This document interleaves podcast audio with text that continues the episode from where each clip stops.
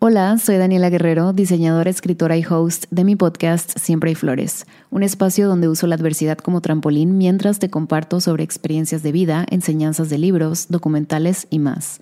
También me vas a escuchar hablar mucho sobre la salud mental. Déjame acompañarte cada lunes con un tema nuevo en Spotify o tu plataforma de podcast favorita. Nos vemos. Chao.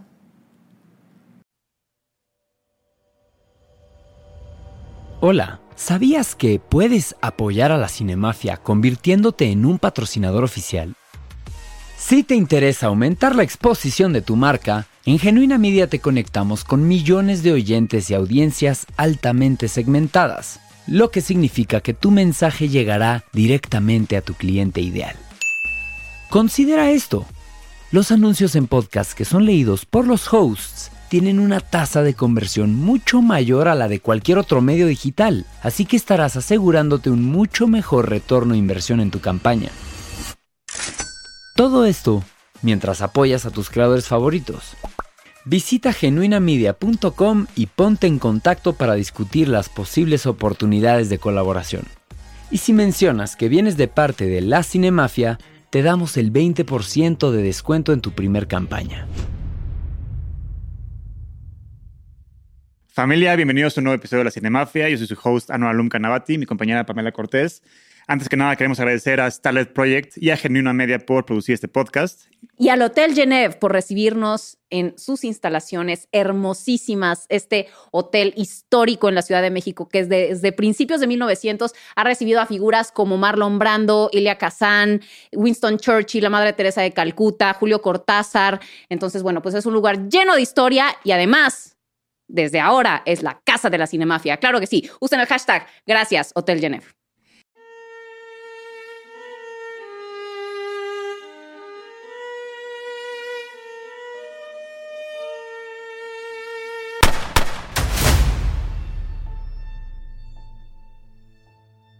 Y bueno, vamos a hacer un versus de Jokers, Joaquín Phoenix contra Heath Ledger. Y para eso tenemos un invitado muy especial, un querido amigo nuestro, Chip. Bienvenido a Mafia. Muchísimas gracias por invitarme. Yo estoy muy feliz de estar aquí y defender a Heath Ledger a capa y espada. Ah, muy bien. antes que nada, cuéntanos qué haces a los que no conozcan. Bueno, yo soy prácticamente todólogo. Soy... Guionista. guionista, sí, actor, director, productor pero en mi trabajo del día a día hago memes para el de forma, videos, también ahí produzco, dirijo, de todo, entrevistas y demás. Y aquí somos grandes fans del Deforma. claro que sí. Síganos. Sigan al Deforma. eh, bueno, y pues Chip se ha convertido en uno de nuestros grandes amigos en este círculo de eh, nerdos que vamos a todas las premiers y nos gusta el cine. Eh, y bueno, pues vamos a empezar. Aquí yo la verdad es que los voy a escuchar más y quiero aprender de ustedes porque yo no tengo el bagaje cultural que tienen con respecto a Joker. Entonces, a ver, empecemos con una, un pequeño recorrido por la historia de este personaje, ¿ok? Pues, Adelante. a ver, todo, empezó, la inspiración principal es la película The Man, Who Loves, del expresionismo alemán. Y pues esa fue la inspiración número uno para la creación del personaje más adelante. Este, Chips, ¿quieres agregar algo ahí? No, creo que la, verdad, sinceramente, mi conocimiento de Joker es más hacia la, televisión y también el cine. El cine. En, o sea, el medio audiovisual. Sí, y probablemente también los cómics más grandes. Sí, The Killing Joke. Sí, The Killing Joke. Y, y, in the Family, así. Sí. A huevo. Eh, pues sí, empecemos, si no por la primera categoría, Pame. No, no, pero, pero hagamos un recorrido también por estas, eh, pues, ah, versiones de Joker en, o sea, la pantalla grande, en los medios audiovisuales. Empezó por César Romero en la serie de Adam West de los 60, sí, 60. Sí, 60. Y pues, para mi gusto es Digo, es, es, un tono muy infantil, muy, muy pastelazo. caricaturesco. a ver, es mexa. Es, entonces, el, primer Joker, es mexicano. El primer Joker es mexicano, entonces es un orgullo. De hecho, se, se le ve el bigotito todo el tiempo. sí, pintado. él, no se quería rasurar, entonces le valía más. Decía, güey, ustedes me tienen que maquillar con todo el bigote. O sea, Pero era para televisión. Para televisión, para la, la serie de Adam West. Y no solo eso, también, sí. a mi parecer, es de los que más está pegado al cómic de esos momentos, porque era pues la verdadera esencia del Joker, que era simplemente como ser cagado, cagarle el palo a Batman. Y sí, era muy inteligente haciendo sus planes, pero también todo giraba al tono de la comedia. Sí. E, eso era lo brillante de, del de César Romero. Era un tono muy, muy familiar. Sí. o sea, yo creo que este, esta nueva versión oscura de Batman y el Joker que hemos visto, se la debemos suavemente a cómics, pero también a, Tim Burton. Tim Burton. Sí. O sea, Tim Burton fue cuando, de hecho, cuando Tim Burton iba a dirigir Batman, pues el estudio le dijo como, ¿sabes qué? Yo quiero el tono infantil que teníamos con Adam West. Y Tim Burton dijo, ni madre, ese es el caballero oscuro, debe ser el caballero de la noche. Yo, quiero hacerlo como debería de ser, ¿no? Y ya hizo este estilo gótico. Con Jack Nicholson. Con, Michael Keaton, con Jack Nicholson. Y le costó encontrar a Jack Nicholson. Sí. Ah, yo no sabía. ¿Por? No, no tenían, o sea, lo tenían en mente, pero no sabían si lo querían a él. Lo, lo, tenían en mente justo como Jim Carrey en muchas de sus producciones por los gestos que hacía, pero no sabían si podía dar el ancho para hacerlo. Y creo que algo que los, los confirmó, bueno, eh, como que agradó demasiado a Tim Burton fue One Flew Over the Cuckoo's Nest. Ya. Ya que dijo, sí, ya, este personaje de loco. Y, o sea, y justo el Joker de, de, Jack Nicholson mantiene esta cosa juguetona del Joker, pero a un nivel más dark de lo que estamos acostumbrados. Pero incluso, eh, o sea, a nivel colorimetría, o sea, lleva los mismos tonos un poco más alegres que, o sea, César Romero antes. Sí, O sea, no, no se ya después tuvo una evolución muchísimo más oscura, pero en ese momento se seguía viendo como un personaje de cómic muy colorido. Sí. Sí, totalmente. De hecho, o sea, si vuelven a revisitar las películas, realmente es un Joker muy liviano. Y es un Joker que no tiene, pues no tiene una misión en la película simplemente está enojado con Batman porque lo tiró a, los desechos y está enamorado de Vicky Bale después de que le toman una foto. Entonces es... Y enojado con el jefe. Y enojado con su jefe. Y está inspirado en el cómic de Red Hood, ¿no? O sea, de Jack que se cae al, al, desechos tóxicos y se hace el Joker. Justo, y es de las primeras veces, y yo creo que a nivel totalmente internacional fue donde explotó el nombre y un, y un background para el Joker, porque Creo que eso es lo bonito, que realmente el misterio del Joker es que no sabes de dónde viene, no sabes quién es. Exacto. Y justamente, o sea, ya sabemos que aquí es Jack Kniper y pues, o sea, pues por ahí va saliendo. O sea, tú ya mencionaste dos características que es importante recordarlas para después a la hora de decidir quién es el mejor Joker. Uno es el IQ, o sea, es ese, ese personaje más inteligente de los cómics casi casi casi. Y este, ¿qué acabas de decir? Eh, lo, de... que no sabemos si su backstory, es, Es, verdad o no es verdad, ¿no? O sea, su, es un misterio. O sea, es como es un narrador poco confiable. Exacto. Sí. Eh, y, también que es un payaso. Esas son como las tres características que más adelante van a, van a, tener un payoff a la hora de escoger quién es el mejor Joker. También, también cabe mencionar que los tres somos fans de todos los Jokers Exacto, y que no estamos diciendo que esto sea definitivo. Sí. estamos, y la verdad es que Heath Ledger y Joaquín Phoenix son extraordinarios los dos, pero estamos diciendo de nuestro favorito. bueno, antes de llegar a Heath Ledger, está Mark Hamill, que este güey en las series animadas fue la voz del Joker por pues, muchos años y luego pasó a los videojuegos. Pero fue un Joker que, pues nada más los clavados sabemos que es Mark Hamill, ¿no? Porque a simple voz pues, no parece que es Luke Skywalker, ¿ya sabes? Sí, claro.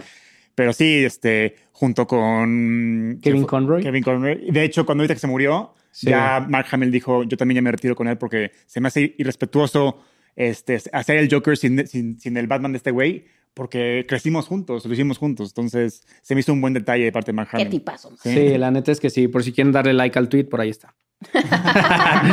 no me paga Mark Hamill por promocionarlo, se los prometo. Y bueno, luego llega, Nolan y dice, ¿sabes qué? Yo voy a hacer una versión más realista del personaje, más humana, más grounded. Y que originalmente quería Heath Ledger para ser Bruce Wayne. Sí. Pero Heath Ledger dijo, no, mi, mi estimado Nolan, yo, yo quiero ser el Joker, no quiero ser Bruce Wayne. Y Nolan dijo, ok, está bien. Y cuando que ya casteó a Heath Ledger para la 2, para Dark Knight, pues todo el mundo se le vino encima porque cómo chingados casteas al, al güey de 10 Things I Hate About You pero ya había, hecho, Mountain. ya había hecho Mountain. Mountain como, como puto Joker, ya sabes. O sea, era un güey de las chick flicks y de romance y del drama. ¿Cómo lo pones como el Joker, cabrón? Ya sabes. Pero a nivel internacional también el miedo, a nivel internacional, era que era una persona, un actor todavía ligeramente desconocido. Muchas personas. Bueno, no era mainstream. Exactamente. no, no, era un A-lister. ni siquiera un B-lister. Entonces era como de, ok, sí, 10 cosas que de ti estuvo bellísima, pero él justamente lo dijo yo ya no quería hacer eso, o sea, después de hacer la primera película. A él lo que le gustaba era llegar a hacer una película de ese, de ese género y a la siguiente. Entonces tampoco le gustaba hacer secuelas y demás. Y de hecho, por ahí un fun fact es que rechazó ser Spider-Man de Tobey Maguire. Ah, ¿de verdad? Sí. Al igual que DiCaprio y muchos otros cabrones. Sí. Ok. De hecho, sí, porque originalmente el director de Spider-Man iba a ser James Cameron Ujú. y por eso tenía a DiCaprio y a, y a, y- y a Di- DiCaprio estaba listeado para ser Spider-Man. en la de DiCap- en la de James la de Cameron, James sí. Cameron. Luego se salió James Pero Cameron del pues, proyecto. DiCaprio siempre ha dicho que nunca va a hacer películas de superhéroes. Ese era un DiCaprio joven, estaba apenas como que eh, eh, descubriéndose a sí mismo, Mm. por decirlo así. Y ya se salió James Cameron y junto con él se salió eh, DiCaprio y luego ya entró Sam Raimi con, con Tobey Maguire. Pero bueno, eso es otra historia. Regresando a los Jokers. Regresando a los Jokers, Sí. Eh, este- Heath Ledger hizo The Dark Knight y como bien dices, no quiso ser Batman, quiso ser el Joker y terminó siendo la película de Joker. Se robó la película. eso es lo que Se es The robó la Knight. película y se convirtió en uno de los personajes más trascendentes en la, cultu- en la cultura, la cultura pop, pop. literalmente. A ver, Y del cine, Y del en cine, general. sí, sí. La, la- la verdad es que no sé si han visto, pero hay una entrevista de, de Christian Bale donde dice: Me caga. Sí. El vato me robó la película, lo hace increíble y qué bueno que está nominado y madre y media. A ver, pero yo tengo una duda porque escuché alguna vez una versión que decía que el corte original de The Dark Knight, ¿qué? Bueno, No, que- continúa. bueno, es que no sé. Yo dije, ¿qué? ¿Me quieres matar, Chi? No, no, no, no, Eh, no, no. Pamela ahora descansa con los peces o qué? Exacto. Eh, no, que el corte original de The Dark Knight no era así, que tenía muchísima más presencia de Batman y de Harvey Dent y de, de todos los demás, y que a raíz de que se muere Heath Ledger hacen un nuevo corte con más presencia de Joker. Yo escuché eso alguna vez, que porque se murió lo reeditaron, pero no estoy segura, estoy seguro. y lo escuché alguna vez. no estoy seguro y sí, sí, pues le salió chingón. Lo, lo único que yo escuché, pero que igual nunca se confirmó ni nada, fue que sí cortaron la muerte del Joker. El Joker sí se moría Ah. y Christian. Bale, sí, Christian Bale y Chris, Chris Nolan dijeron, por respeto, no lo vamos a matar. No, no se moría porque lo querían para la 3. O sea, en, la 3, en el guion de la Dark Knight Rises salía en la prisión que Bane libera. Y tuvieron que reescribir eso porque pues, ya no tenían a Heath Ledger. Sí, pero ¿Eh? es, es que los planes también estaban muy diferentes porque desde un inicio Nolan no quería a Bane en la 3.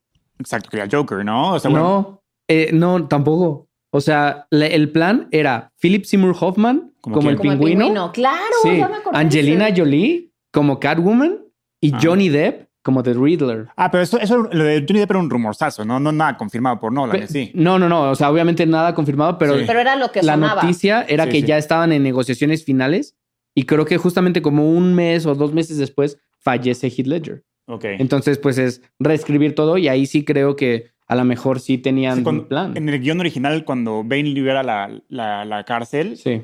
El Joker tenía un peso muy ya importante en la historia y, que, y él como que comandaba a los, a los presos que estaban saliendo de ahí. Algo así. Suena muy lógico. Pero obviamente se murió y tuvieron que, que finalizar la historia del Joker colgado y ya. Pero la verdad es que no me hizo falta en, en Dark Knight Rises. La verdad, a mí me encantó lo que hizo en Dark, Knight- Dark- Dark Knight y ya me gustó a mí mucho Bane como el villano principal de la otra película. Sí. Sí. A mí también me encanta Bane. Sí. Y, y sí, bueno, ahorita profundizamos en Heath Ledger. Entonces, si quieren, pasemos a la siguiente. Pasemos al- Jared Leto. Jared Leto. Jared Leto, que, híjole. Uf. Ahorita estábamos hablando antes de que empezáramos a grabar de Jared Leto y la verdad es que yo insisto en que es un tipo bien admirable en ese sentido como actor, porque es alguien que se avienta sin red, le puede salir bien, le puede salir mal, pero de verdad entrega todo para sus papeles y de verdad Sí. intenta meterse en la piel del personaje y se vuelve loco y eso, esa audacia y, esa, y esas ganas de, de hacer un trabajo absolutamente, pues desapareciéndose él y encarnando a alguien más, Sí. se le respeta muchísimo, en mi opinión. No le salió sí. bien en Joker y probablemente es el peor Joker que ha existido en la historia. El caso de Jared Leto es muy complejo porque pues, involucra muchas cosas. Uno es pues, que el corte que vimos en cines no es el de David Ayer, el director. Entonces, pues realmente nunca vimos la visión que tenía sobre este personaje. Hubo muchos problemas en esa película, Un ¿no? En la producción. chingamadral. Sí, sí. ori- originalmente el Joker era el villano a vencer, por eso se juntaban todos. Exacto. Y de repente, pues no sé, la verdad, no me acuerdo si fue a lo mejor algún empoderamiento que querían o la película estaba mala, pero dijeron, no, vamos a meter a Enchantress, vamos a... Híjole, qué a esta". mal personaje. Sí, Esto- creo que hasta sí. estuvo peor que Joker. Nada más hacía bastante. y bailaba. Pero la verdad es que a mí sí me hubiera gustado verlo redimirse. Por ejemplo, en lo que Zack Snyder proponía en su Snyder Cut, de ya como Ah, ver esa a este Joker como de... postcréditos. Siento, siento Que se parecía a Marilyn ya desmadrado. no, como Jesús, parecía como una, una figura religiosa, de hecho. Ujú. Así a mí sí me hubiera encantado ver este Joker. Sí. Y esta conversación que tiene con Bruce Wayne se me hace de las mejores interacciones que hemos visto en la vida entre Bruce Entre- Wayne y, está muy épica. y Joker, la neta. Entonces sí Cierto. me quedé con ganas de ver más de Jared Leto. Creo que merecía redimirse, la verdad. Sí, la verdad es que obviamente antes de llegar a, a Joaquín Phoenix, a mí por lo que me gustó, obviamente también creo que acepto que es de los peores Jokers que tenemos, pero algo que me gustó demasiado es que realmente representa la locura. O sea, representa un güey que ya está loco, o sea, diferente a Heath Ledger. Sí, güey, pero a mí no me gusta que, que está tú on the nose, ¿no? Esa como Sí. estoy loco a la vez. Soy el. Joker. A mí me gusta la Mi- locura mi- mi más chaleco antibalas matizada. Sí, bien- Joker. bien bélico y todo. güey, Sí, eso sí, no. el Joker para saber ver que, somos, que es el Joker, cabrón. Sí. Heath Ledger nunca tuvo que decir que era el Joker. en toda la Sí, o sea, porque fue un cliché de la locura, la verdad. O Sí. sea, no- Sí. la locura está, es más matizada, no es como de, como dice Anuar, de, ah, estoy loco. Sí, sí. O sea, y Joe- Joker aquí. Sí, como, exacto. ¿A qué hora mandó a hacer eh, toda su ropa de diseño el puto Joker? sí, exacto. Entonces, sí. Y esto, Sí. o sea, pero te digo que me quedé con un chingo de ganas de ver su Joker Su redimiéndose. redención. Pero bueno, eso nunca, por el momento nunca lo veremos. Al menos que, que HBO Max se anime a hacer el Snyderverse, pero no creo. Eso ya está No, más que muerto. No. Y de más hecho, con el reboot este que está haciendo. sí. Y de hecho, había planes, pero Netflix ofreció una suma asquerosa de dinero para comprar el Snyderverse. Sí. Y Warner dijo no. Pues sí, no. Entonces ahí hubiéramos podido tener. Ya sé, cabrón. Pero bueno. Y luego, pues ya viene el chavito este de Gotham, Cameron, el de Star Wars. el Uf, sí. Cameron Monaghan, ¿no? Ajá. Que la verdad empieza bien el güey, pero luego se va todo al carajo entre más avanza la serie, la verdad. Sí. Y luego como que se contradicen, no sabes si sí es el Joker, si no es el Joker, si sí, si no. O sea, es un... Sí, porque había versiones oficiales donde decían no es el Joker, Ajá. es alguien similar que a lo mejor en un futuro Joker, lo va a sí. inspirar y demás. Y es fue como al final fue como de sí, ponle una sonrisa para tener. Para, para mí ese sí a los de fans. los peores Jokers que hemos Yo creo que el peor, pero es el mejor Jedi de la historia. Sí. y tiene el Cal me- Kestis es chingón. Sí, también tiene el mejor droide de la Y historia. el mejor lightsaber, uno de los mejores lightsabers. Sí. Pero bueno, y ya sale la Regresando. semana el videojuego. Ya sé, lo- los dos estamos ya como de ya, Pero bueno, ya llega. Este, luego sigue, digo, el, el Batman Lego, el Joker de Zack Zack- Uf. Zack Galifianakis. Entonces, digo, este está más desde Lego, no tiene mucha relevancia, por decirlo, está cagado y funciona para la película, pero hasta ahí, nada, nada trascendente. Pero es un gran Batman. Es un gran película de Batman en general. Sí. y luego, pues ya viene ahora sí el mero mero Don Joaquín Phoenix. Sí. Que pues la verdad es que, a diferencia de Heath Ledger, pues cuando fue casteado, como que nadie, nadie, nadie reclamó. O sea, como fue como, ah, es Joaquín Phoenix, la va a puta romper el parque. Sí. El único reclamo que hubo fue cuando vimos el vistazo oficial del cómo lucía el maquillaje. Ahí hubo cierto rechazo, pero luego ya en la película... Hubo ciertos cuestionamientos con Todd más. Phillips. Sí, Cuando se obvio. anunció que él iba a dirigir, dijeron como, ¿qué hace este tipo? Sí, claro, porque él dirigió la trilogía, o De- bueno, creo que la primera. The Hangover. The Hangover, ajá. Sí, War Dogs, pero, o sea, también lo controversial es que dices, cabrón, ¿cómo vas a hacer una película de Joker si la magia del Joker es que no sabes quién es el Joker y que es el que es, es un antagonista? Exacto. Entonces, como Pero que sí había mucha, había mucha incertidumbre alrededor de toda esta película, pero cuando sacaron el primer tráiler, todo el mundo nos quedamos callados. Sí, fue como de. Y cuando vimos la película, todo el mundo nos arrodillamos ante Joaquín Phoenix y Sí. todo. Sí, No, y la verdad también porque tiene todo esta pues look and feel y de el cine de Scorsese. De hecho, Sí. Scorsese fue uno de los productores. no, no, no fue productor. Asesoró a Todd Phillips en las primeras etapas del guion. Pero O bueno, sea, iba a ser productor y iba a ser productor y No, después iba a ser no. incluso, creo que hasta director en un punto y luego salió. Sí, y entonces no eh, sabía. asesoró y obviamente, o sea, si te pones a ver Joker, es un híbrido pop entre Taxi Driver y El Rey de la Comedia. Sí. Eso es Joker. Sí, sí. O sea, digo, se le reconoce, pero así como que el trabajo más original del mundo, no. Si ves, ahí le va la- quitando puntos.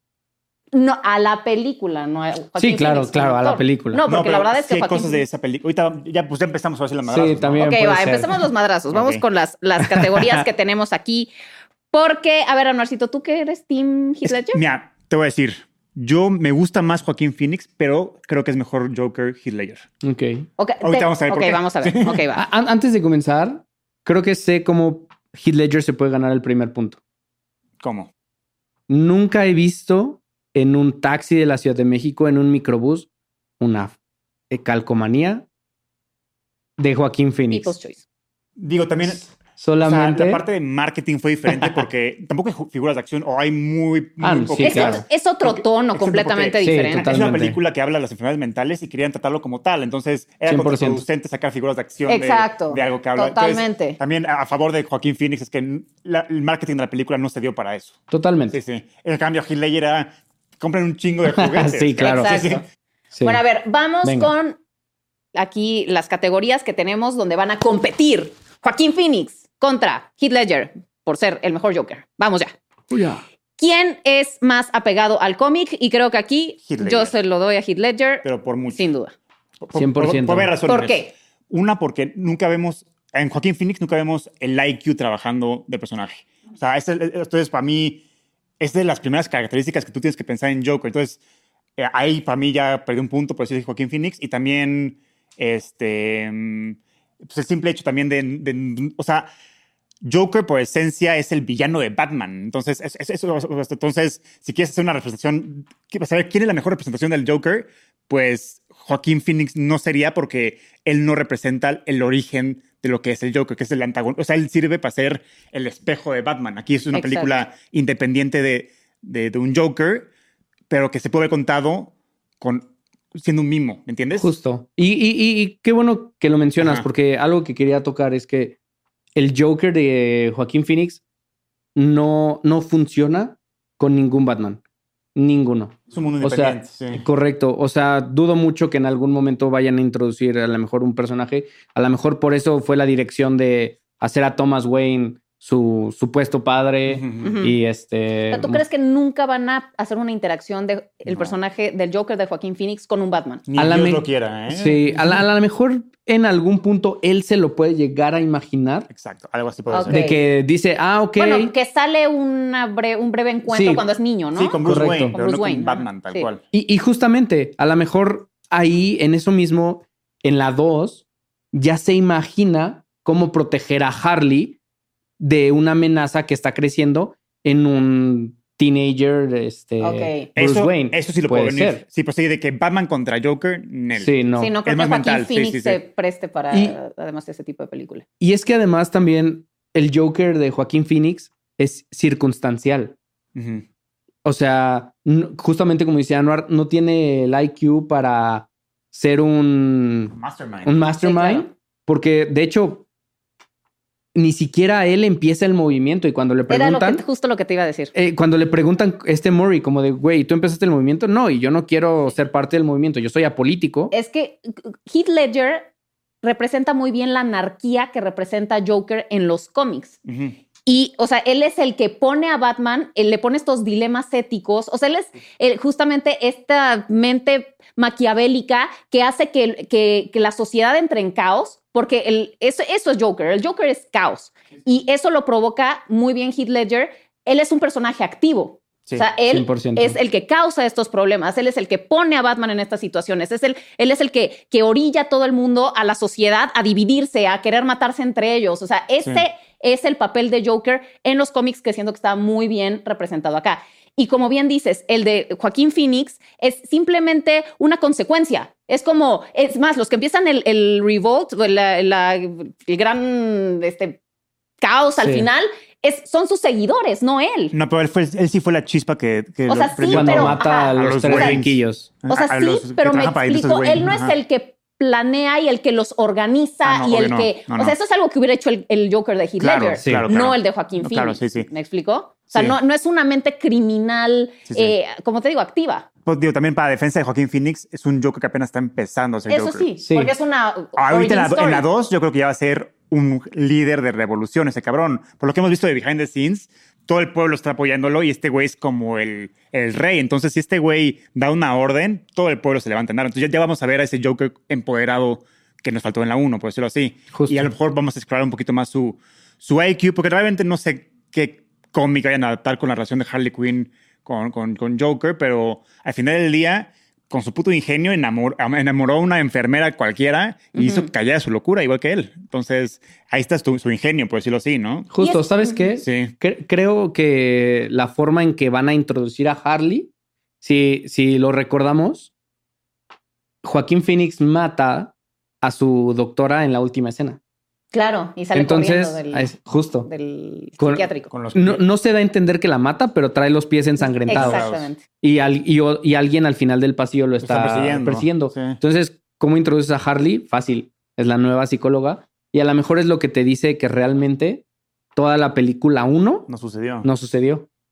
Entonces, es una buena trama y ahí pueden meter a Batman de cierta forma.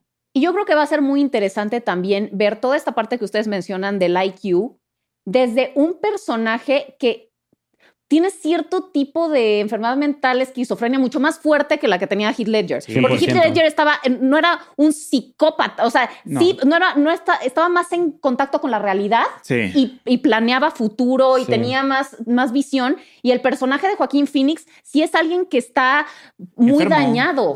Entonces también el tema del IQ en un personaje así, con una enfermedad mental de ese tipo, a mí me parece súper interesante. 100%. Y por ejemplo, también ahorita que dices eso, me acordé de que el Joker, bueno, de Joaquín Phoenix, ni siquiera se pone el mismo Joker.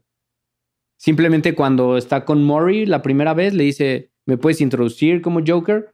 Porque así fue como en el capítulo pasado, te burlaste de mí. fue como de boom. Y a diferencia, también, y aquí voy creo que a empezar un poquito más también en el guion para los, para los dos, eh, desde el principio, los eh, henchmen de, Joker, de Heath Ledger, dicen, él se hace llamar a sí mismo Joker. Y nadie, ahí, es lo divertido, porque desde ahí te están diciendo que nadie sabe por qué. Y también lo que mencionaste ahorita del caos, él mismo lo dice cuando está con Harvey Dent. Es un agente del caos, pero es mentira. Eso es una mentira totalmente. Una mentira que a lo mejor te creíste. Porque. A ver, elabora. El Joker, toda la película está planeada por el Joker desde antes de que inicie la película. A excepción de una escena que él no sabe, pero sabe redirigir su plan, recalcular su plan de nuevo. Porque Batman salva, no me acuerdo qué sucede, que creo que Batman salva algo y Ah, a loquito, ¿no? Al que iban a ver. El, que, se iba a fusilar cuando está, sale sin maquillaje y, y, Batman lo logra salvar. No, antes y, luego, y luego lo interroga. Pero yo que quería matar a ese güey para que no estuviera. No sí, justo. Sí, sí, sí, sí, sí. A ver, pero ¿por qué no es que un agente Que es Paul Cadotman. Porque planeó todo. ¿Y eso qué? No, o sea, no, o sea es que él no me refería... el caos. Ajá, exacto, pero el caos se genera de cualquier manera. pero él es, él ah, tiene un lineamiento muy cabrón. Ah, no, pero no, yo me refería a que él, o sea, su misión es el caos. Sí. A eso me refería. Bueno, en ese aspecto sí, 100%. Y también a lo que iba a decir de los guiones. O sea, no que él sea un caos, porque se nota claramente que es muy maquiavélico y que lo, lo tiene todo, está 10 pasos adelante de todos. Es un señor. Sí, exacto. Sí, y, creo que eso es la belleza del guion de Nolan, porque por donde lo veas, no tiene tantos errores. O sea, casi me atrevería a decir que no tiene casi, bueno, que no tiene error ese, ese guion, porque en menos de 15 minutos te plantea cuál es la problemática de Gordon, cuál es la problemática de Bruce, la de Batman, y además te dice qué quiere hacer Harvey Dent, pero que Harvey Dent también es un doble cara, y te dice que hay policías marranos y te nombran cuáles son. Y durante toda la película los estamos viendo. Entonces, realmente toda la trama de la película está en los primeros 15 minutos. Bueno, pero a ver, tomando en cuenta los puntos que había mencionado Anuar antes, es un payaso. Siento que ahí lo tiene más claro el personaje de Joaquín Phoenix. Claro. Porque él incluso se dedica a hacer stand-up y hacer bromas. Sí. ¿No? o, bueno, aspiracional, por lo menos. O sea, también no, porque el otro se ve que es como un líder criminal. No, pues hasta, hasta este güey, el, la junta esta, cuando desaparece el lápiz, sí, sí, todo el mundo dice como, ¿quién es este pinche payaso? Todo, el mundo no, no, no, o sea, sí, pero, pero no, es, no se ve que es como un payaso de profesión. se ve que es, como un criminal que toma la figura de un payaso estética, pero no es alguien que se dedica a eso. Y el personaje de Joaquín Phoenix sí es un tipo que aspira a hacer reír a la gente. No, pero también Hitler hace trucos de magia, así como, pero, payaso. No, pero es para aterrorizar. Eso no es para hacer reír. Ahí estoy, ahí estoy con Joaquín Phoenix y Pame. Creo que Joaquín lo aborda de una mejor manera. Lo único que yo bueno, el guion de, que, que a lo mejor yo le restaría puntos a Joaquín es su condición para estarse riendo todo el tiempo. Me hubiera gustado que sí, está trastornado, es un güey que está perdiendo la cabeza poco a poco porque las circunstancias lo están tratando de la shit. Pero que no sea como un síntoma. Sí, exacto. ¿Por qué te tienes que estar riendo, no? O sea, a lo mejor por eso en España le pusieron el risas, ¿no? El bromas. el bromas. Horrible. No, pero sí, creo que eso fue algo que a mí no me gustó. Y, bueno, ah, bueno, sí, sí. Y también creo que, bueno, para los que no, no sepan, en Hollywood tú puedes vender un guion de lo que sea. Y cualquier empresa te va a decir, güey, eso está chido, te pago 10 mil dólares por él y nunca vuelves a verlo. Y o te pago 5 mil dólares y vente a trabajar. Yo, una de las teorías que realmente tengo con el Joker de Joaquín Phoenix son dos. Una es que si definitivamente les dijeron, güey, vamos a hacer los de Warner, vamos a hacer un proyecto de, de Joker, tienes que escribirlo tú.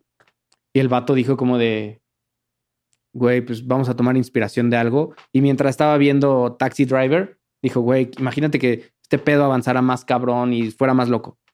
Y mi segunda, que es la que creo que 100% pasó, es que alguien escribió un guion del trastornos mentales y... O sea, que no era de Joker. Sí, no, no era de Joker. Porque si quitas el aspecto de DC Comics, es una gran película sobre trastornos mentales y un güey que simplemente es empujado a hacer locuras. Lo que te decía que se puede contar con un mimo y es lo mismo. Exacto. O sea, entonces yo la verdad creo que, porque los estudios reciben mil guiones al día. Entonces, que alguien lo haya visto y dijo, no mames, esto funciona como, como ¿cómo se llama? Como un, un guion para Joker. Ajá, un thriller psicológico para Joker. Suena bastante bien. Entonces, por eso, en el aspecto del guion, yo creería que puede ganar Heath. Es que yo, según tengo entendido, simplemente fue que le comisionaron a Todd Phillips hacer la origin story de Joker. Y que ahí fue cuando se decidió asesorarse con Martin Scorsese, y que fue el que le dio todas estas directrices de te puedes ir por aquí. Según yo, vino de, Todd Phillips porque por eso le dieron tanto, tan bajo presupuesto, porque el estudio mismo no confiaba tanto en la película. Dijo, güey, ¿cómo es una película del Joker de trastornos mentales? O sea, era como que muy complejo, cabrón. Pero puede ser también. Entonces, primer punto, el, payaso creo que gana Joaquín Phoenix. Segundo punto de los que habías dicho, La, eh, el, IQ gana Heath Ledger. Tercer punto de los que habías dicho, narrador no confiable, creo que los dos están bastante adecuados ahí, porque incluso cuando Heath Ledger cuenta su historia y que la cambia cada vez. Eso es genial. exacto, eso es muy bueno. Y, creo que esa parte también de, que siempre está cambiando su historia y volvemos al de Jack Nicholson, que supuestamente ese guasón fue el que mató a los Wayne. Y con Joaquín Phoenix, que por fin conocemos una historia más real de Joker. Creo que eso es lo bonito del de Heath Ledger y el de Nolan. Porque es como la religión, es como Dios, es como tu miedo y tus metas. No sabes, Dios. No, no sabes realmente qué es y te da miedo. Y el potencial que tiene te da miedo. Entonces, no sabes si temerle, si adorarlo, si creerlo. La idea del Joker creo que es eso, justo. Y a lo mejor también. es el caos, es impredecible. Exacto. Y a lo mejor también por eso la gente en el Joker de Joaquín Phoenix lo ama tanto, porque no sabe nada de él. Sí, es correcto. Pero yo insisto, bueno, insisto, a mí me gusta más el Joker de Joaquín Phoenix, pero quien captura verdaderamente la esencia de lo que era Joker en los cómics, en, o sea, de cómo fue concebido, sin duda Ledger. Sí, por eso. Ok, bueno, primer punto, Heath Ledger. Ok, vamos. Segundo rubro. ¿Cuál es la mejor interpretación actoral? Es que ahí, ahí está difícil porque cada quien funciona en lo que tiene. O sea, uno como, protagonista y otro como antagonista secundario en un mundo más como. Este... Anuar, ¿quién se rifó con todo en el. Es que los dos se con todo en lo que les pertenecía. sí. No o sea, para mí. Hitler no pudo haberlo hecho mejor de lo que lo hizo y Joaquín Phoenix no pudo haberlo hecho mejor hecho de lo que lo hizo en su, en su propio ámbito. Para mí, Joaquín Phoenix ahí gana de calle. Es que es otro, no, no, no. Otro tono. No, sí. Otro tono. Porque siento que hasta su transformación física, el hecho de haber este, añadido la parte de baile, de cómo este personaje tiene estos movimientos corporales, de, cómo, cómo se va transformando. a mí se me hace muchísimo más complejo. Lo de la lengua de Hitler es un clásico, cómo se mueve. La escena cuando entra a la mansión Wayne fue improvisada, este cabrón empezó a interrogar los textos, todo el mundo estaba sacado de pedo porque no sabían qué esperar de, de Ledger. Entonces, al, nivel de cómo lo interpretaron, fue igual de chingón cada quien en su ámbito. Yo le daría un empate ahí, la verdad. Y la voz y las risas también es como de... pero es más caricaturesco. Yo siento que el de, el de Joaquín Phoenix está súper matizado. Lo, ese punto que nos decía este Luis eh, Roberto Guzmán, que, o sea, le, puso tantísimo detalle a cuestiones tan simples como que todo el tiempo tiene toca las cosas, así, como que necesita tener un contacto con la realidad todo el tiempo. Y entonces por eso las texturas, le hace así a, las sillas y a las... Ese tipo de detalles que añade un actor, porque te apuesto lo que quieras a que no lo dirigieron así. O sea, eso es algo que él añadió. Claro. Y, entonces dices, es alguien que de verdad eh, se puso a, entrar en el personaje ¿Qué es lo que hace este personaje? ¿Cómo lo complejizo, pues? Pero igual Ledger. Sí, porque se encerró, se encerró, ¿qué fue? ¿Tres meses? Pero también, o sea, él fue, tres meses. O sea, ¿dónde se ve reflejado en la película? En, cómo se viste, su maquillaje es de. Sí, el, maquillaje lo diseñó él. Igual se, se maquillaba solo Joaquín Phoenix. No, dijo, yo me quiero maquillar para que se vea como si alguien se, se acabara de maquillar. Lo, lo, de la lengua fue también algo por el prostético. Por lo del prostético. Se le caía, entonces la manera en que él pegaba. O sea, pero eso fue circunstancial, entonces. Y la risa. O sea, no, no fue que lo dijo como de, ah, este voy a hacerlo así porque tiene las cicatrices. Fue como, se me está cayendo el pegamento, ok, le voy a hacer así. Pero pudo haber pedido a producción, ¿Estamos de quiero un que se quede No, sí, pero a lo que voy es que salió por un accidente del prostético. No es como que él se metió en el personaje cabrón a decir, ¿cómo es este güey para humanizarlo? ¿Cómo es para hacerlo un personaje real? O sea, para mí Joaquín Phoenix ahí la voló del parque en todos los sentidos. Sí, pero es que son, diferentes, tonos, sí, diferentes papeles. O sea, unos antagonistas, otros protagonistas. Es que no es eso, es que cuando tú eres actor y estás creando un personaje, lo que tú le añades y los, esos pequeños detalles, es como Kate Blanchett en Tar. O sea, eso de que tuviera misofonía y, o misofonía, no sé cómo chingado se pronuncia esa madre, pero, o sea, todas esas cosas que tú como actor le aportas al personaje y que dices, ¿cómo lo hago mío? ¿Qué le voy a agregar? Eso hace a un mejor actor que otro. Exacto, pero lo que le exigía el guion de Nolan y el tono de Nolan Heath Ledger hizo lo mejor que pudo, literalmente. No, hay nada que, le haya faltado a, a Heath Ledger. y, la verdad, y, la verdad, o sea, justamente lo que dices, son dos completamente diferentes y también volvemos a salirnos de cámara. Todd Phillips pidió ayuda. Todd Phillips. No, no estamos hablando de Todd no, Phillips. No, no, no, no. Estamos de ellos. No lo sé. Pero también lo involucra porque estamos hablando de su actuación y que a, quién dirige la actuación, el director. Entonces sí, 100% influye. Entonces, aquí uno de los pedos es que no le vas a decir a Christopher Nolan, no quiero, yo lo quiero hacer de este modo.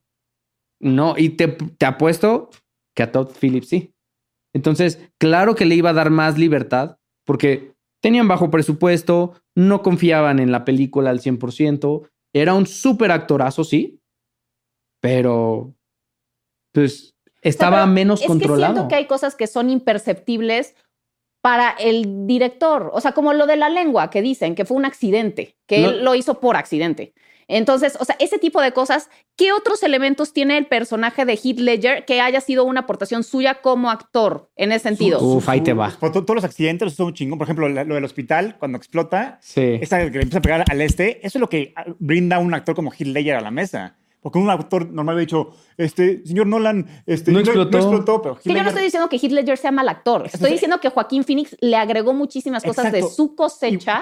Cómo, sabes que Joaquín Phoenix no, no se le ocurrió eso en el set y ya dijo, Todd Phillips, cabrón, ahí está. Todas las, bueno, pero estás asumiendo algo. O sea, yo estoy diciendo las cosas que se han citado en las entrevistas. o sea, claro que sí. O sea, el tema de lo del baile, o sea, ¿de dónde sacó ah, los bailes? Sí, sí. O sea, no, no, no, pero se inspiró en, cortos silentes. O sea, es alguien que se metió muy cabrón al personaje para hacerlo muy rico. y en ese sentido a mí me parece un mejor actor. Dentro de lo que las, este guion exigía, que es muchísimo. En cambio, el de hizo lo mejor con lo que exigía el guion. No podía hacer más. Hasta ahí llegaba el personaje y lo hizo cabrón. Creo que aquí sí, sí. concuerdo con Anuar, con lo que dijo hace como cinco minutos. No importa, no importa que creo que aquí es un empate. Creo que aquí es un empate porque son dos Jokers totalmente distintos y ningún Joker de los videojuegos, cómics, ni películas, ni series ha sido el mismo. Todos los Jokers han sido 100% por, ejemplo, a Heath Ledger sí lo puedes comparar con Jared Leto y con, y con Jack Nicholson y con Barry Keegan porque funcionan como antagonistas secundarios, por decirlo así, ¿no? Bueno, como, o sea, no son, no son protagonistas. Heath Ledger, diré, Joaquín Phoenix sí vive en una burbuja muy independiente porque es protagonista. Phoenix tuvo la suerte de que su Joker Exacto. Tiene más carne que sacarle en el sentido dramático, en el sentido thriller psicológico, lo que quieras. Exacto. Pero últimamente, ¿qué actuación dices? Vete a la verga, ¿qué es esto? La de Joaquín. Es que las dos. Es que las no, es que, a ver, la verdad, o sea, sí, Heath Ledger está muy bien y lo que quieras, pero ¿no le habrá ayudado bastante que se murió para ganarse su Oscar póstumo? ¿De verdad, o sea, de verdad fue la mejor actuación secundaria del año? ¿No crees que...? O sea, la actuación de Joaquín Phoenix siento que no hay competencia. Tenías ese año Adam Driver haciendo una de sus, las mejores actuaciones de su vida, que es en Marriage Story, y se lo llevaba de calle, o sea, de calle. O sea, no había competencia ese año. estamos compitiendo contra Heath Ledger, Jokers, no contra Adam Driver. No, no, no. A lo que estoy diciendo, lo que estoy diciendo es que Joaquín Phoenix nivel actuación, no había un rival ese año que se le comparara siquiera. Yo te apuesto a que el año de Heath Ledger había un chingo de actores muy buenos. Jr. con Tropic Thunder. Pero, bueno. Y ya está su, O sea, pero yo siento que Joaquín Phoenix aventó una de las mejores actuaciones, probablemente de todos los tiempos, masculinas. Bueno, y dentro del género de cómics, Heath Ledger se echó la mejor de todos los tiempos. No, no, no, pero, pero estás hablando de las mejores actuaciones de todos los tiempos protagónicas. O sea, sí, sí extraordinarias, indiscutibles. Protagónicas. Pero eh, justo es lo que iba a mencionar. es que esa es la razón por la cual te pudiera decir. Ah, bueno, pero ¿no crees que de secundarios hay un montón de actuaciones un chingo mejor que las de Heath Ledger? De superhéroes, ninguna. No, no, no. O sea, no. Estoy, me, me refiero a, a villanos. ¿No crees que hay muchísimos actores, o sea, muchísimos villanos al grado de eso, están pues, muchísimo mejor? Hans Landa podría ser, pero a mí me gustaría gustando más todavía Heath Ledger. O sea, no, no puedo pensar en uno así más. Alex Delarge es protagonista. Eh, Alex Delarge iría contra Joaquín Phoenix, no contra Heath Ledger, porque ya cumplen la misma fórmula, ¿me entiendes? Ahí se puede comparar porque son protagonistas de los dos y aquí son antagonistas, este secundarios. Pues, Incluso hasta Thanos, pero Thanos era muy cuidado. No, pero Thanos no, tiene una actuación. No, lo sé, lo sé, lo sé por eso, pero pues también por ahí va ese también era un problema con Thanos. Los dos lo hicieron lo más cabrón que lo pudieron haber hecho en lo que les tocó hacer. O sea, también Heath Ledger nunca le dimos la oportunidad de ver una película en solitario de Joker. A lo mejor lo hubiera hecho igual que, que O sea, pero el material, lo que tienes a la vista. no, es que no estás diciendo que a quién le dieron más oportunidad que al otro. No, no. Simplemente el resultado. ¿Cuál es mejor? Los dos. En nivel actuación. Los dos. Es que siento que no hay ni comparación. exacto. No, no hay ni Exacto, por eso no. O sea, pero no, a lo que no me refiero a que no hay ni comparación del nivel que tiene Joaquín Phoenix como actor comparado con Heath Es, un tono diferente, no se podía, no se pueden comparar. No sé. Es que también, no, también algo pasa. Tiene más años de carrera en su momento. No, porque pues Heath Ledger se quedó corto y además de eso, creo que son similares de la edad, ¿no? Joaquín Phoenix y quién? y Heath Ledger. Sí, Joaquín. No, pero siento que eso, eso no es argumento. Sí, no, no, no. igual en un año, supongamos que son los Oscars y estás compitiendo. No importa cuántos años tiene Adam Driver o Joaquín Phoenix. O sea, el chiste es que están compitiendo por las actuaciones. Sí importa a veces. Y Heath Ledger y fíjate que yo que salió el mismo año que, que Dark Knight no habían competido el uno el otro porque son diferentes categorías. No, yo sé que son diferentes categorías porque uno es secundario y el otro Exacto. no. Pero simplemente el resultado que estás viendo, cuál es la actuación que te mata y que dices, no manches, Las dos, ¿qué es esto? Cada quien en su tono. Obviamente, Joaquín Phoenix está un. ¿Qué? Ay, tan rápido, ya no estamos acabando. Bueno, vamos con la siguiente. Ok, mira. Ok, acá son unos necios y dicen que no, pero no, no, no, quienes estén conmigo ahí. Tampoco, ni empate ni nadie ganó. Que la gente decide en los comentarios. Exacto. Exacto, vamos a ponerlo esto en la democracia. Pongan en los comentarios quién hizo la mejor actuación, tomando los argumentos que estamos diciendo. hombre. Ok, bueno, va. No, los dos. ¿Qué? sí, sí, sí, no, lo sé, lo sé, lo sé. ¿Quién es más trascendente? Heath Ledger. Heath Ledger cambió el juego en cómo hacer películas, tanto de, de, superhéroes como hacer villanos. No, eso fue, eh, pero eso no fue Nolan. O no, sea, Heath Ledger puso un, o sea, elevó la calidad de cine de los antagonistas de superhéroes a un nivel mamador y es un, un personaje que a la, fecha la gente sigue coteando, sigue comprando figuras de acción de él. O sea, salió o sea, hace 10 años. Pop, a nivel pop, estoy de acuerdo con ustedes. Exacto. A nivel fenómeno social, siento que Joaquín Phoenix tuvo mayor trascendencia. Fue el año, o sea, siento que es, en esos años se desató como una narrativa, todo esto lo de Eat the Rich, O sea, todo, todo esta de la caída de las élites, lo que hizo Parasite, sumado a la película de Joker, esto de, de, la de mostrar la desigualdad. O sea, estos productos audiovisuales fueron bien bien importantes para este, para este momento. Estamos hablando, sí. esto habla de profundidad y no sé qué. Estamos hablando de trascendencia. Por eso, es, eso es trascendencia. Estás, marcando, estás marcando una forma de pensar de la sociedad en ese momento. de 15 años y le dices como, a ver, a ver ¿cuáles son los temas sociales que, que, abarcó el Joker? No te va a decir. No te, va a decir como, no mames, pues estuvo muy chingona la escena del cuchillo en la boca de Hitler. Sí, bueno, pero estás hablando de quién vende más muñequitos. No, no, no. Es trascendencia. Bueno, sí, es parte de, pero realmente... O sea, pero como ícono cultural que representa algo, la lucha de los... Hitler es considerado un, el, mejor villano del cine por, muchos. junto con Darth Vader. Sí, sí. sí, detrás de Darth Vader. Lo sí, sí, detrás de Darth Vader, pero ahí está el Joker. todo el mundo lo ama, todo, lo, idolatra. Halloween, bueno, puta fiesta, todo el mundo está como Hitler. O sea, Todavía 15 años, después.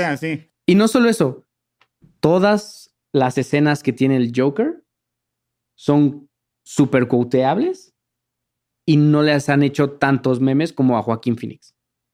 Joaquín Phoenix, su Joker es súper memeable. Súper memeable. Eso quiere decir que no se lo toman en serio. Al Joker otra vez no. ¿Por qué? Porque al Joker de Heath Ledger sí le tienen miedo, sí le tienen un respeto, respeto que realmente la sociedad no le tiene a Joaquín Phoenix como deberían. ¿Cómo deberían? Ahí lo tienes. Mm, no estoy de acuerdo. Pero está bien. Yo siento que Joaquín Phoenix es mucho más trascendente como fenómeno social y lo que desató en esos, o sea, en ese momento histórico. Es que él no lo desató, él se, se colgó no, pero fue una figura de ese momento, que representó eso. En ese momento, acabas de decir, en ese momento, trascender es otros momentos. no, pero trascender, no, a lo que voy es que trascendencia, cuando veas hacia atrás, cuando la historia del cine ve hacia atrás, ¿qué momento social estaba reflejando las películas de, ese, de esa era, vas a decir Parasite y Joker. Estaban poniendo sobre la mesa una problemática social muy importante. Bueno, pero, entonces estamos hablando. personaje per se, sí. fue Una que quiere profundizar y no entrar en quién vendió más muñequitos. no es muñequitos, pero... es quién trascendió, lo siento. Sí, porque si, estás hablando del momento, entonces no los puedes comparar otra vez porque son dos décadas totalmente distintas. o sea, pero ¿qué representó ese Joker para la sociedad? O sea. El Joker de Heath Ledger, específicamente, además de vender muñecos. Pues, o, sea, o, sea, es que no sé qué. O sea, involucró a la sociedad, pero fue un güey que, que por generaciones y generaciones se fue respetando su legado. Que, que, el Joker de, Joaquín Phoenix trascendió, incluso la gente empezó a cuestionar cosas de enfermedades mentales. O sea, es alguien que, que, desató discusiones. Eso a mí me parece muy trascendente. El año que salió, ahorita ya nadie discute lo que pasó en Joker. No, porque ya ha evolucionado la discusión, pero mucho se desata de productos de cultura pop y, Joker, de, o sea, la gente empezó a decir, ok, es una película de enfermedades mentales, de superhéroes. ok, hablemos sobre las enfermedades mentales. O sea, reflejó un momento de... Exacto, pero estamos hablando ya de película o del personaje. Es trascendencia, eso es eh, trascendencia. Estamos hablando de quién es más trascendente, el Joker de Heath Ledger o el Joker de Joaquín Phoenix. El Joker de Heath Ledger es más trascendente. Por porque cambió muchísimos 15 años con él. Y a la fecha sigue siendo un tema top o sea, todo el mundo le ama hablar de eso. Bueno, también porque el de Joaquín Phoenix salió hace nada, pero yo siento que probablemente va a ser muchísimo más eh, trascendente en muchos más años. Justo salió hace nada y ya la gente, muy pocos hablan de él todavía. Números entre cinéfilos. Yo voy con mis amigos y nadie habla de Joaquín de. Porque tus amigos son unos fetos. Ah, no, no es cierto.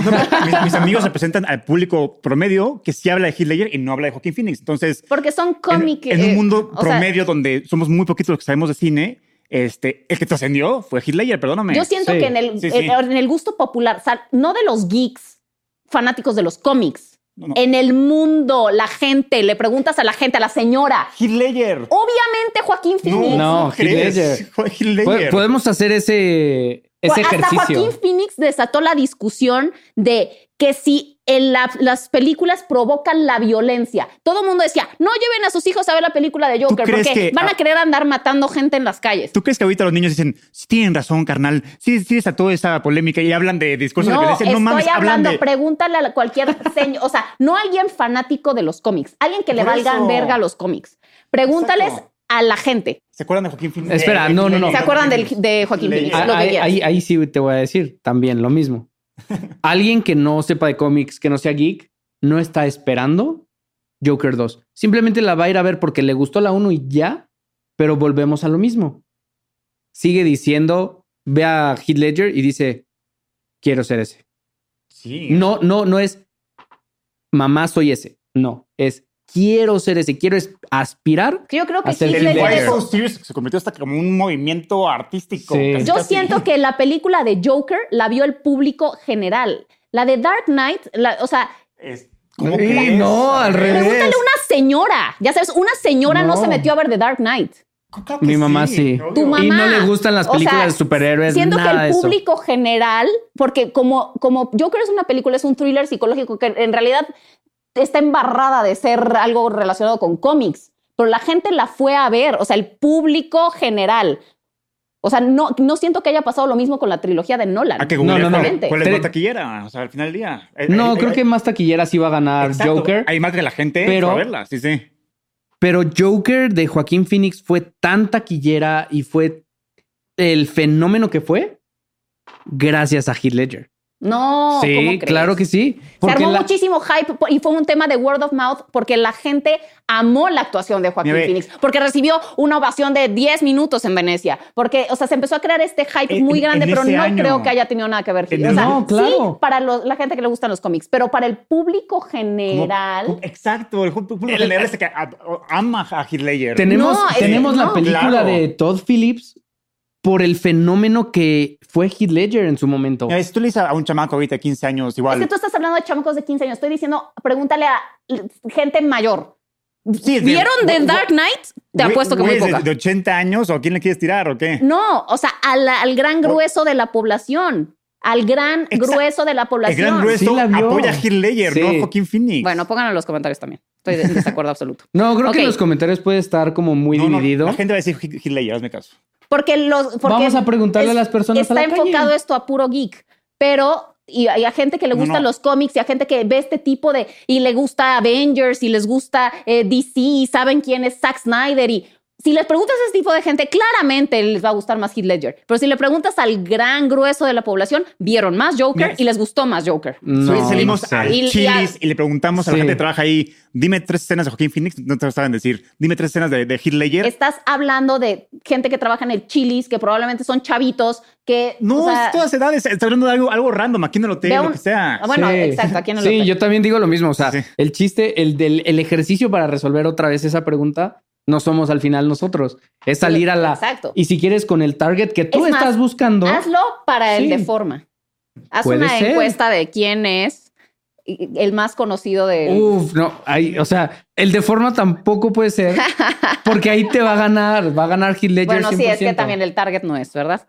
Entonces nunca nadie es el target, más que una, No. una señora que no ve tele. Disculpe, señora, oiga. A ver, Frida, por favor. Disculpe, señora. o sea, O sea, sí, me encantó yo que no sabe ni puta idea de qué está hablando. O sea, ¿tú crees que la gente mayor de, no sé, 50 años vio la película, o sea, la Sí. trilogía de claro Nolan? que sí, porque cuando salió tenían 40, 30, lo que sea. Sí, o sea, es que lo mismo que dices que la de Joaquín Phoenix fue un boca a boca. Pregúntale Acá también fue como de, güey, no mames, ¿te acuerdas de la de Batman? Sí, pues ahora acaban de ser Pregúntale una a quien pinche sea, o sea, as- así al sal a la calle y Por favor, pregunta. hagamos eso porque es que hagámoslo, porque neta va- sí me intriga. Sí, en su memoria va. Y está bien. justamente hace unos días fue su cumpleaños. Mira. Mira, Ok, momentos épicos. Heath Ledger se lo No, lleva ahí de está el calle. baile también de Joaquín Phoenix. Entonces, hay, que- hay que analizarlo bien. Momentos épicos de Joaquín Phoenix es el baile y lo de Murray, ¿no? Como que más, más que Sí, nada. sí, sí. Y Heath Ledger es pues, lo del truco de Why magia. So Serious? Why So Serious. Este. Lo de- Lo de estar cambiando su Lo de- historia. lo- exacto. Lo de No, también pero eso no es tan icónico. O sea, momentos icónicos. icónicos. Ok. Digo que Definitivamente Joaquín Phoenix, porque como bien dices, se hacen A más ver, memes de Joaquín No, no, no, ahí Phoenix. está. Lo de la prisión, la, la interrogación. El de la prisión, aplauso. el aplauso icónico, súper icónico. Que fue improvisado. Sí. Fue improvisado. A ver. Lo del lo hospital, pidió. icónico también. Que fue Sí, improvisado. improvisado. Eh, Eh, lo del truco de magia. muy- el truco de magia, las frases, volvemos a lo mismo. Cada escena de Heath Ledger tiene una frase que todo el mundo recuerda. Escena número uno. El Why So Serious. Ajá. Y la mansión Wayne, cuando, cuando le dice Bruce Wayne, déjala ir, dice, qué mala lección Very de poor palabras. choice of words. Sí. Y, la, y la deja caer a Rachel y Batman se lanza con, toda su, con todo su esplendor. Otro momento icónico que nadie casi reconoce es que cuando les dice, le dice a Batman en, el- en la interrogación dónde está He- este Harvey Dent y Rachel, swipea las direcciones. Sí. O sea, sí, pero estamos hablando de ¿De momentos icónicos que trascienden a la cultura popular. Sí. ¿Ok? Yo siento que el Why So Serious sí es una frase que trascendió la cultura popular. ¿Y cuál más? Pues tengo que todas las escenas son... Que trascienden la cultura popular. O sea, te cuenta que son memeables. Todas las escenas de, de, de, de Heath Ledger pasaron a la cultura popular. Todo el mundo se recuerda todas las escenas, literalmente una por una. Desde, el, desde cómo lo introducen, ahí te cagas. O sea, como se quita la máscara y, dice como, o sea, pero, What doesn't kill you makes you stranger. Es como de una de sus frases Pero ¿no crees que el baile de Joaquín Phoenix revienta cualquier cosa? El baile de Joaquín Phoenix O sea, eso fue, no hay nada más icónico que eso. algo muy, muy icónico. O sea, hasta hizo famoso el lugar. Es una escena. Sí. Por eso, pero siento que icónico, no, o sea, tiene el first spot. O sea, sí, a, nivel no, icónico, no tiene competencia. la, la, escalera sí gana. O sea, nada más estamos buscando uno. Porque, o sea, estamos, aunque pongas todas de Heath Ledger, Ajá, siento que nadie, le, gana al baile de Creo que sí. Las escaleras ganan. Yo, yo, tengo mi foto en las escaleras. Yo también tengo mi foto en las escaleras. La gente va ahí a tomarse sí, sí, una foto. Joaquín Phoenix gana ahí. Sí, está bien, está bien. Sí. Ok. Acepto eso. Mejores frases. Ah, Heath Ledger. Heath Ledger, 100%. Bueno, sí, ahí Ya, ahí está. Sí, sí. Probablemente. Punto para Heath. Sí. Eh, y, y People's Choice. Heath Ledger. Bueno, eso puede ser también. Exacto, eso va a tener que entrar en la encuesta que vamos a hacer. A mí me gusta más, Teo, que Joaquín Phoenix, pero yo estoy consciente de que el mejor Joker objetivamente y para la gente es Heath Ledger. Sí, Heath Ledger. es que, volvemos a lo mismo. Heath Ledger fue realmente el que puso al Joker de nuevo en la conversación porque no teníamos un Joker que realmente representara tan cabrón. Después de, ¿cómo se llama? Este, Jack Nicholson, estuvo Mark Hamill y pues sí, o sea, pero mucha gente ahí sí no vio a Mark Hamill como el guasón. Una, en México porque llegaba en español. Y dos, porque muchas personas ya decían, güey, es para niños, no lo voy a ver. Y... ¿Comentario? Tengo una duda para ustedes tres. Joaquín Phoenix, su película, ¿es real o no es real? no, es que literal hay todo un estudio sobre eso y de hecho se puede defender muy cabrón. Que la película todo lo que sucede en la película. Sí, dicen que no es. Sí, sí, sí. Es comprobable con los relojes y con varios elementos dentro de la película. Correcto. en realidad. Sí, que tiene ciertas pistas de que no. Lo que vimos en la película es lo que dijo Chip. Al final es lo único que sí pasa. Está dentro de Arkham, lo tienen agarrado y él lo único que te cuenta es un chiste que para él es su vida. Pero su vida te la cuenta desde su perspectiva, es decir, nunca y siendo un personaje que está deranged, o bueno. Dicen ustedes, es un narrador no confiable. Pero entonces la pregunta para ustedes sería, entonces, desde ahí, ¿sabemos quién es el Joker de Hitler? De Joaquín Phoenix. De Joaquín Phoenix. Pues, o sea, es que justo a mí lo que me da miedo la secuela era eso, güey. Porque ya darle una secuela a esa película ya pone un final definitivo, ¿no? Exacto. Entonces, sí, exacto. Ya, ya viendo el behind the scenes que hemos visto, pues ya vimos revueltas del Joker y todo el mundo libera al Joker y, y Harleen Quinzel, pues sabe ser como su... No sé si la van a tratar como enfermera o como abogada, o no sé cómo lo van a hacer, pero es como la... Hasta hay una escena que se filtró que, que todo el mundo la señala y dice, ahí está la chica del Joker, ¿no? Entonces, ya con eso te están diciendo que, que sí pasó ciertas cosas de que vimos en la película, ¿no? Pero eso fue culpa de la secuela. Si la secuela no existiera, pues yo así ya está abierto la interpretación, pero yo miraría por que mucho es mentira, obviamente. O, a, lo mejor es el pasado y simplemente lo está recordando y en algún punto lo atraparon. Digo, volvemos a lo mismo, no sabemos. Bueno, yo concluyo ¿Con qué? ah, pero nada más quiero mencionar que Barry Keegan viene con todo, ¿eh? ah, no, sí, sí, sí. Y es, un actorazo. Le están dando un tratamiento que se me hizo muy interesante, el tipo Silence of the Lambs, tipo Hannibal. Ah, Exacto. O sea, ya para darle algo fresco es como, a ver, ya vimos al Joker suelto, ya vimos al Joker Orígenes, todo eso. ¿Cómo lo hacemos diferente? Ah, ok. Batman va a ser el consejero de Batman, así como Hannibal Lecter fue para Charlize. Clarice. Clarice. Clarice. Clarice. Clarice. entonces, este, este, cuando Batman no sepa cómo atrapar a un villano, va a ir por el güey más inteligente de los villanos, que es el Joker, así como Hannibal Lecter en su época, ¿no? Espero que no caigan en hacerlo idéntico a Hannibal Lecter. siento que, siento que sí va por ahí. lo van a liberar y, y, tú como dices, así como puta, ahora el puto consejero es el villano y ya valimos madres, ¿sabes? Sí, puede ser un buen twist.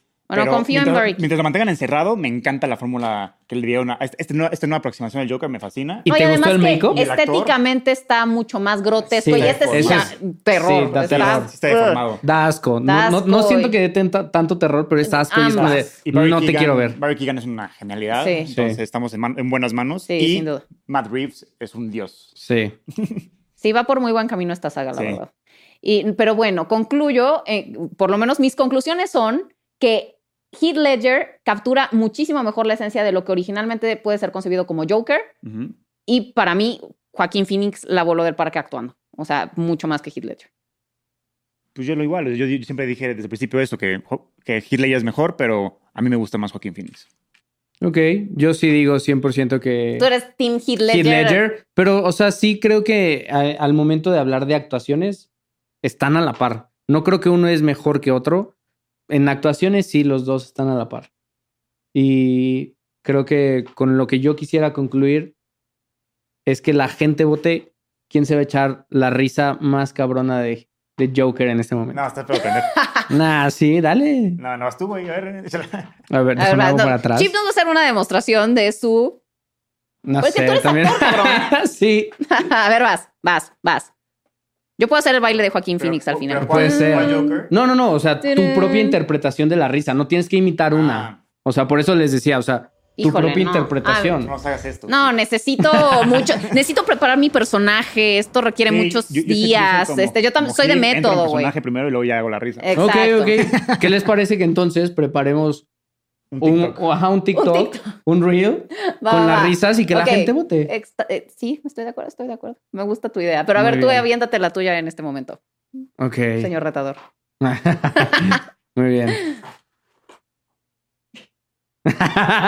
esa no es, esa no es, ¿no? Me estoy riendo.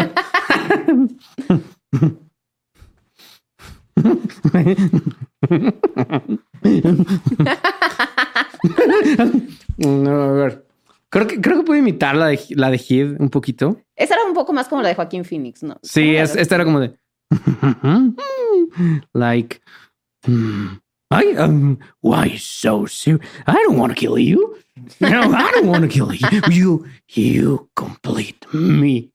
Like, no, a ver, ¿me, ¿me, puedes dar cue de lo que le dice antes de. Estamos viendo un proceso. De I don't want to kill you.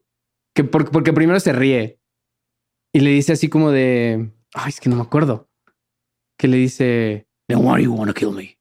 Ah, I'm not wearing hockey pads. Pero, ay, es que se me olvidó qué dice.